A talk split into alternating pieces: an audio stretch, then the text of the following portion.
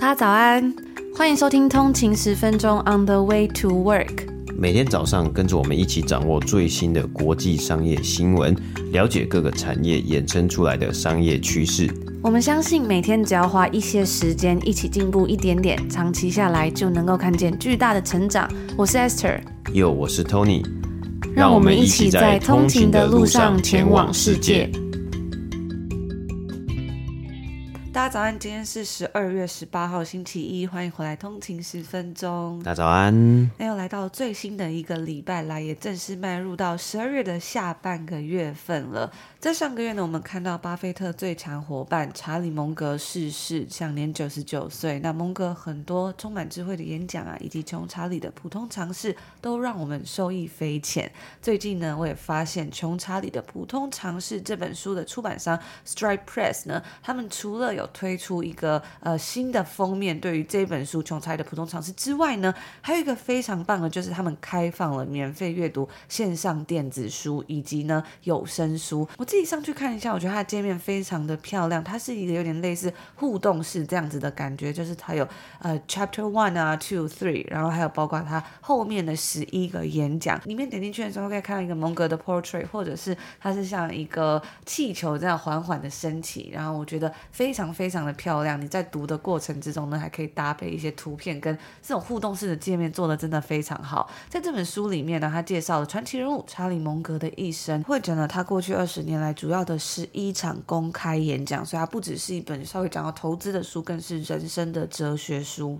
嗯，那我就最近在重新再看这本书嘛。那其实我觉得在呃蒙格过世之后呢，其实大家就开始在可能。是去探讨啊，或是讨论说他过去所讲的很多金句啊，或是他的很多哲理啊，包括像是在投资上面，或是人生哲学上面啊，那其实也很多人呢分享到他的故事嘛。其实这本书里面呢，一开始前几章呢也是在讲他一生的故事，毕竟他呃活到了九十九岁嘛，非常非常多的故事可以讲啊。那我觉得印象蛮深刻就是呢，查理蒙格其实在二十几岁的时候呢，他有过一次算是失败的婚姻还有恋情啊。那时候呢，大概好像这个婚姻不到十年呢就结束，他就。离婚了，在二十九岁的时候离婚，然后当年呢、其实那几年呢，他甚至遭遇了他的儿子呢，就染上了呃当时的可能是比较比较难治愈的病，然后很快呢就过世，所以他的儿子过世，然后他离婚了，有一个失败的婚姻，然后他其实好像他的眼睛呢，甚至是呃，好像有一眼是失明，或是说他的就看不太到这样子的一个状况啊。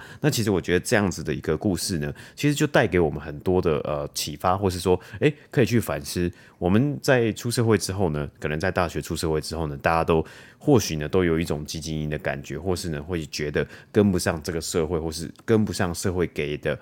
时间。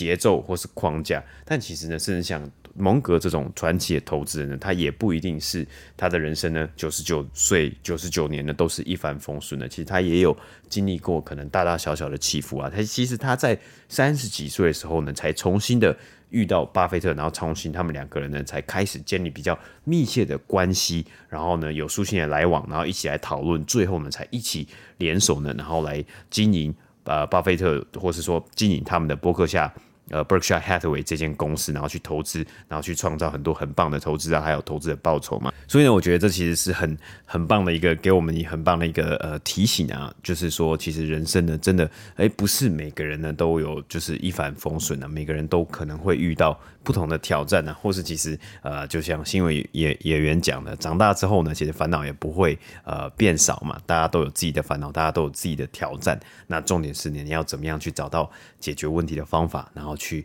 面对它，去克服它，在这里的共勉之啊，其实我们可能日日常呢也都会有呃自己的烦恼啊，或是自己的挑战啊，但是呢，其实呃更重要是要怎么样去重整旗鼓啊，然后去面对这些问题。那说到蒙格呢，他很喜欢的一句话，我自己也非常喜欢，然后然后也受益良多。就是呢，他很喜欢这句话，叫做呃，在手里拿着铁锤的人的眼中呢，世界就像一根钉子。当时我第一次看到这句话的时候，我就看不太懂他到底想要表达的是什么。但其实他意思是说，如果你只有单一思考的话，就只能单一的理解这个世界，就像手里只有一把锤子的人，只能靠一个动作处理所有面临的问题。让你的知识或者认知都变得非常的狭隘，那要怎么样克服呢，就是要升级手上的工具，让自己有多元思考的知识模型。他讲的这个知识模型，然后突破你的能力圈，这样子呢，你就不用再只有拿着一个铁锤，然后呢看待这个世界。看了蛮多的电影啊，像之前去看那个《Hunger Game》的前传嘛，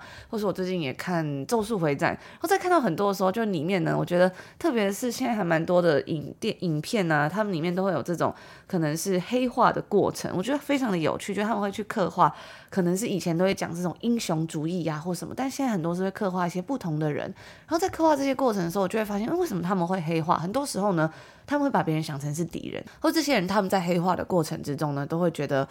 自己拥有的可能真的只有那把铁锤，所以他就会把全世界都视作为就是可能他眼中的钉子啊，或者他是想要把像刚刚讲到全部把它钉满嘛，把它解决掉这样子。但是呢，如果你的工具箱里面不是只有铁锤，会不会你其实看待这个世界就会更加的宽广？你不会觉得诶，每个东西都是刺这种感觉？嗯，所以其实我们在节目上面呢，在我们自己的通勤十分钟节目上面呢，我们也希望可以带来大家不同的观点，然后去呃分享不同的可能思维模型啊。其实我很喜欢的一本书呢，叫做《思考的框架》。他其实就在讲不同的概念，就是他分享不同的思维模型嘛。那其实这是真的非常的重要，特别是呢，因为啊，已经。呃，总统大选，台湾的总统大选应该不到，可能应该正式不倒数，可能三十天，或是就非常非常的近了嘛。明年一月就要总统大选了。那现在呢，就很多的可能不同的候选人的政见啊，还有不同的支持者呢，他们自己各自有自己的论述啊，等等的。那因为是民主的社会，大家可以公开的表示表达自己的意见嘛。但是呢，有时候要怎么样去分辨？你要怎么样去呃，真的去相信不同的东西？而且很多新闻呢，或许可能是真的，可能是假的。其实我觉得。觉得呢，拥有不同的工具箱，拥有不同的思维模型呢，在现在的这个社会呢，真的超级超级重要的。如果你没有的话呢，其实你很容易呢被别人牵着走，被网络上啊，或是被新闻媒体上面的很多不同的舆论、不同的观点呢，就带着走了。但这些观点是真的是正确的吗？而且是真的是真的吗？不一定，不晓得。在我们上一个月的好书分享，分享到真正无惧的身心防弹术里面呢、啊、的最后的一个章节里面，其中有一部分他讲到说，在这个时代呢，我们的注意力时时刻刻都被拉往无数方向。我们可能在工作的时候会烦恼女儿在学校成绩不好，在家里陪伴家人的时候，心思呢又回到办公室，心里想着办公桌上的待办事项。然后你开车去健身房的时候，则被世界大事还有政治口水影响情绪。当我们晚上躺在床上，试着摒除这一切烦恼时，却又担心起自己的健康还有饮食问题。我们好像真的很少活在当下。那那时候呢，我就问了很多通勤族说：“诶，那大家有没有什么样让自己能够活在当下的好方法？”所以我觉得呢，这也是现代人的一个非常重要的课题。所以要怎么样让自己的工具箱里面不会只有这个铁锤，然后增加你工具箱里面的东西呢？其实订阅我们的 Podcast 付费节目，我们每天的内容呢，就可以帮助你每天轻松掌握商业新闻动向，从全全球经济动态到产业趋势，再到最新的科技创新，我们提供大家最新的商业资讯，帮助你更深入的理解商业决策啊，还有趋势，让你每天的碎片时间能成为最具有价值的学习时光。在岁末年终这个感恩的季节，我们也准备了非常棒的特别回馈，限时在 Apple Podcast 上面呢有一个月的免费试听，本来是只有两个礼拜而已，所以呢，你只要立刻现在开启，就直接赚到五百九十块。如果你再加上年费的订阅方案呢，就等于四个月的免费收听。欢迎大家现在立即就开启 Apple Podcast 的免费试听。那最近呢，我也有看到住在美国的通勤族分享说，因为他本来每个礼拜呢都只有听一集，但还是觉得不够，考虑了很久呢，趁这次的优惠就直接开启订阅，然后希望呢能够在每天早上的时间，然后呢希望能够利用每天早晨的时间持续精进，每天进步一点点，长期下来的成长会是非常巨大的哦。在北美时间上周呢，电动车公司 Tesla 特斯拉召回了两百万辆汽车，这个数字几乎已经算是他们在美国所销售的所有 Tesla 的车子了。虽然他们美其名是说这一次的 recall 这个召回呢，是为了要升级电动车的软体设备，但事实上呢，其实是因为在美国国家公路交通安全管理局结束对该公司自动驾驶功能的撞车事故所进行为期两年的调查结束之后呢，才突然要召回这个汽车。那在这一次更新之中啊，他们会新增一些功能，像是当驾驶在使用他们的自动驾驶功能的时候呢，会提示警告，让驾驶保持专心。虽然特斯拉有自动驾驶的这个功能，但是呢，驾驶本身还是必须要保持专注，不是说当你开启自动驾驶就完全不用看路，而且呢，也要保持将自己的双手继续放在方向盘上面，不是说你开启自动驾驶就可以专心来滑手机了。但是呢，感觉有非常多人呢是他们开启了这个自动驾驶之后呢，就没有那么专心在看路，那这时候呢，其实就还蛮危险的。而这次更新的目的啊，其实是因为之前美国国家公路交通安全管理局调查了数百起跟自动驾驶有关的特斯拉撞车事故，然后就发现呢，他们的安全控制非常不足，让驾驶在不该使用自动驾驶的情况下，然后继续开车。举例呢，像是当驾驶喝醉的时候，或者是坐在后座的时候。然而，安全专家表示呢，他们这一次的软体更新还是不够。他们表示说啊，多闪几个警示灯不能解决自动驾驶所造成的严重问题。像是系统无法侦测前方物体，尤其是那些像是救护车之类的救援车辆。根据华盛顿邮报的一项调查，自从二零一九年以来呢，至少有十七人在这一个特斯拉自动驾驶事故中丧生。过去一个多礼拜的美国职棒 MLB 最大的新闻啊，应该就是超级巨星大谷翔平和洛杉矶道奇队签下了十年七亿美金的超大型合约。那这个合约的价值呢，可以说是职业运动赛事之中呢，应该算是最大的合约之一了。如果没有之一呢，应该就是最大了。不过呢，在大谷翔平公布这个决定之后呢，其实也有新闻报道指出啊，他的合约呢有一个蛮特殊的 structure。也就是也有一个算是例外吗？还是特别的例子啦？那就是呢，道奇队的付款时程啊，在接下来的十年，因为他是签十年的合约嘛，所以在接下来的十年呢，大谷翔平是选择他每年呢会拿两百万美金的年薪。那剩下呢，因为它总共是签七亿美金嘛，所以剩下呢会有六亿八千万美金呢，将会在它这十年的合约到期之后，二零三四年开始之后的十年，就是二零三四年到二零四四年呢，它每一年呢可以收到。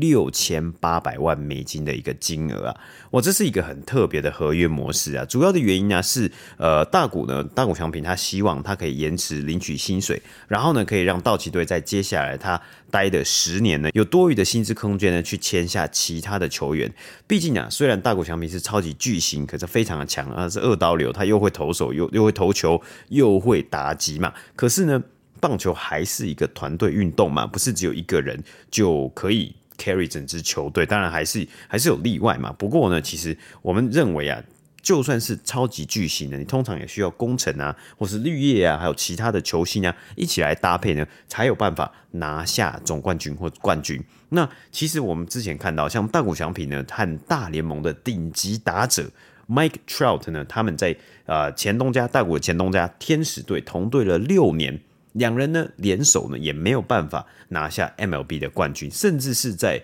呃 MLB 的季后赛呢，他们其实的表现呢都不是特别的理想啊。可是呢，大谷这样的选择呢，其实也引起了许多财务顾问啊，还有媒体的讨论啊。主要的原因是包括他所选择的这种延迟支付薪水的选项呢，并没有向道奇队索取利息。那因为我们都知道通货膨胀，所以现在呢，在现在当下二零二三年的一块美金呢，它的价值绝对会比二零三四年或是二零四四年的一块美金还要高嘛？因为现在呢，你用一块美金可以买到可能呃可以买到的东西呢，绝对会比二十年之后一块美金的东西呢还要多。那同时啊，也有人会说，诶，你如果选择延迟领薪水，也有可能会遇到穷团或是公司破产的状况。那甚至最后呢，是连一毛钱都可能拿不到的。那当然，他签约的东家叫做洛杉矶道奇队，就算他遇到财务困难的话呢，他们可能也会去找到一个很好的买家。所以基本上，道奇队呃，在可能未未来二十年，应该是不会有。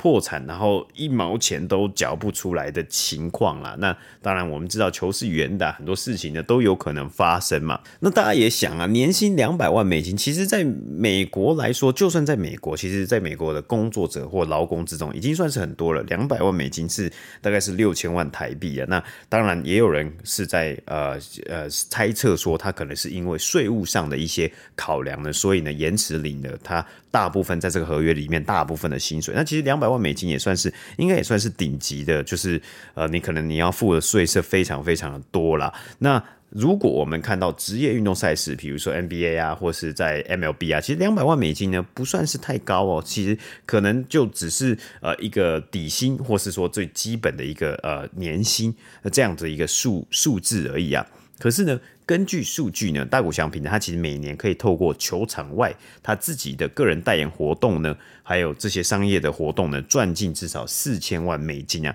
所以他其实也不愁吃穿。那当然也是造成可能应该是这样子的一个呃原因呢，所以让他决定说，哦，他要 defer，哦，他要延迟领取大部分这一个这一份合约的所有的薪水啊。那他当然。可能是比较好胜心啊，他希望可以帮助球团，就算球团今天呢，诶付了这么多的钱来请他，他希望呢也可以让球团有一些其他的空间呢，去签下其他的球员，一起来打球，一起来打拼嘛。那其实啊，大谷翔平他选择的这样子的一个薪水支付方案呢，也不是唯一的例子哦。其实还有大联盟呢，特别是在美国职棒大联盟呢，有非常多的案例呢，是诶有的球员呢，他选择是比较呃晚之后呢再来。拿他的薪水，但是呢，诶，有很多的球员，他可能是他当然还是在合约的期间呢，他拿了大部分的薪水，那是在合约结束之后，可能过十年、十五年呢，他有部分的薪水呢再来领取，那这样子有点像是说，诶，他可以在保障他的退休生涯呢，可以持续的领到一部分的薪水。那其实呢，对于这种特别的薪水支付方案呢，最知名的案例呢，叫做 Bobby Bonilla。Bobby Bonilla 呢，在今年二零二三年七月一号呢，领到了他的年薪一百多万美金。诶当然，以运动员来说，我们刚刚讲到一百多万，其实也不多嘛，也没有比大谷翔平还多。他现在选择是先领年薪两百万美金嘛。不过呢，这位仁兄啊，他已经二十多年来呢，没有在 MLB 棒球场上面打球。他应该现在岁数应该是接近快要六十岁了，Bobby Bonilla。那其实呢，为什么会出现这样子的一个呃状况、一个情况呢？因为啊，在一九九九年，当时呢，Bobby Bonilla 呢，他虽然不算是呃棒球这种顶级的。超级强的这个球星，但是呢，他也算是一个明星球员呐、然后呢，他跟呃这个他签约，他跟纽约大都会队签约。但是呢，后来啊，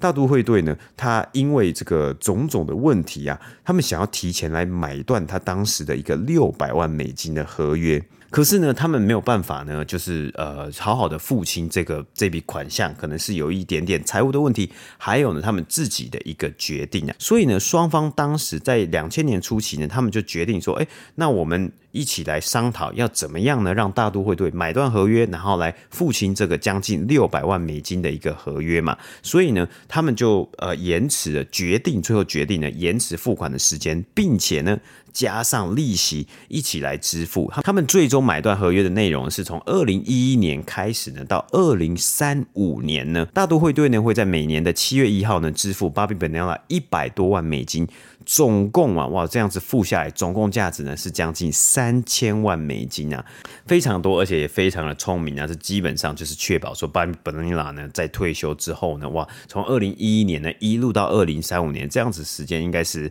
二十，大概二十四年、二十五年呢，都可以拿到一百多万美金啊，从六七六百万呢是增值到了三千多万美金啊，那当然因为有利息嘛，不过呢。当时啊，大家可能会想说，哦，大都会队你怎么这么傻？就就是选择说，呃，晚一点还钱，然后要还这么多钱嘛？其实他们也不是那么好骗，他们也是以商人还有呃商业的角度出发才做出这个决定的。因为呢，他们当时相信啊，可以呢少付六百万美金交给，然后把这个钱呢交给投资人操盘，那他们每年呢可以得到丰厚的股息分红。计算下来呢，他们自己的根据他们自己的这个呃 calculation，他们自己的计算啊，扣除掉二零一一年才要开始付款每年的一百多万呢，大都会队啊，交给投资人操盘的这些钱，从两千年开始操盘嘛，他们觉得，哎，这样子呢，应该还是有钱赚的，还是可以来 cover 呢，他们想要付给 Bobby Bonilla 的利息啊。可是呢，这里就有一个疑点呐，天下没有白吃的午餐，也没有这么好的投资，也没有这么好的 return 啊。因为呢，他们当时所相信的投资人呢，叫做 Bernard Madoff。Bernard Madoff 他是谁呢？他是全球最大的庞氏骗局之一的策划者。他在二零零九年的时候呢，就认罪了。他说：“诶，他有欺骗非常多知名的投资人。”然后呢，把他们的钱骗进来，那最后呢是血本无归啊！大都会队啊，根据报道呢，大都会队的老板呢，因为这个骗局损失了将近五亿美金啊！哇，这个钱真的是非常多。因为 Bernard Madoff 呢，他其实在认罪之前呢，他是呃非常有名誉，在金融呃这个业界呢，还有在华尔街非常有名誉的一位经理人嘛。那我们就在想说，哎。为什么会有人呢？就是白白无故的，就是送钱给他，然后就被骗了五亿美金呢？因为啊，什么叫做庞氏骗局？所以最简单的意思呢，其实就是挖东墙补西墙啊。所以呢，他通常他就是会吸引了非常多的投资人一起来，呃，要把钱放在他这里。然后他可能是假装说他他成立了一个基金，那他的基金呢会去投资很棒的公司、很棒的企业。那你每年呢就会有超级超级棒的呃 return，就超级棒的回报嘛。那这个回报呢，在大都会队的例子里面呢，据说每一年呢，他们的呃回报率是十二 percent 到十八 percent 不等啊。那我们其实看到啊，如果以投资来说呢，标普五百指数在过往的平均的年复合报酬率呢，大概是在九 percent，等于说。比起大盘的表现呢，再高出了可能三 percent，甚至到高出一倍，就是呃变成十八 percent 这样子的一个金额。而且呢，像是大都会队的老板啊，他在投资的前几年，就两千年初期年，他其实是有拿到这个利息的哦，他其实是有拿到这个 return，就是他可能投了五亿美金。那呃，Bernard Madoff 呢，他其实是每年可能算十 percent 或是呃二十八 percent 呢，还就是。return 给他们就是分红给他们，或是给他们这个股息嘛，所以呢，很多人就相信说，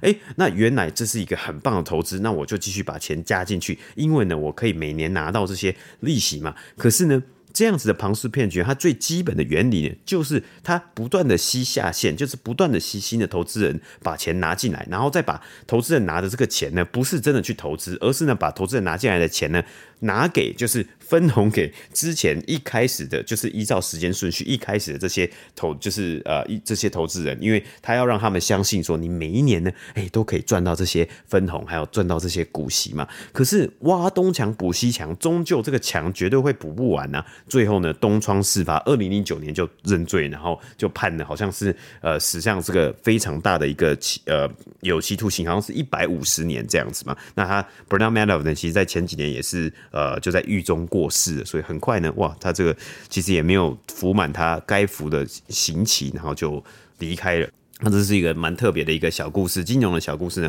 今天在节目之中呢，跟大家分享。以上呢就是我们今天所要跟大家分享的内容啦。今天刚好提到这个穷查理的普通常识的电子书或是有声书的连接呢，我们放在今天节目的 show note，大家往下滑应该就可以看到了。除此之外呢，在我们的 IG 账号 on 的一个底线 way to work 上面，我也会把链接放在我们的限时动态。方便大家可以直接点进去，然后就可以看这本书啦。虽然它是英文原文的，不过呢，我觉得还是蛮好读的。然后它有蛮多的照片，因为它后面呢，其实很多都是他在讲演讲的嘛，所以其实也可以慢慢看，就是当做呢是一个小品这样子的感觉。所以我觉得还不错，而且还是互动式，所以大家如果有兴趣的话呢，也可以点进去看看，或者是也可以听有声书。我觉得听有声书呢，就是速度也还蛮快的，就很像在听 podcast 这样子。那我们刚刚节目一开头分享到现在，还有在 Apple Podcast 的一个月免费试听啦。如果你喜欢我们的节目的话呢，或者是你想要推荐给亲朋好友的话呢，都非常欢迎在这个时候开启免费订阅，因为呢，这个时候会是我们全年最大的优惠时刻。开启免费试听之后呢，过往的付费节目都可以收听哦。其实我们在过去的节目里面也介绍了非常多的好书，很多很棒的 Podcast，或者是呢很多很棒的内容啊，像是书单、电子报，还有一些可能是特别的专题报道。所以非常欢迎大家，如果听完了节目之后呢，也可以往前听。每一集呢，也很多的节目呢，其实也是没有时效性的。那我们就在这里祝福所有的通勤族，今天星期一有一个愉快的开始，美好的一天。我们就明天见喽！明天见，拜拜。拜拜。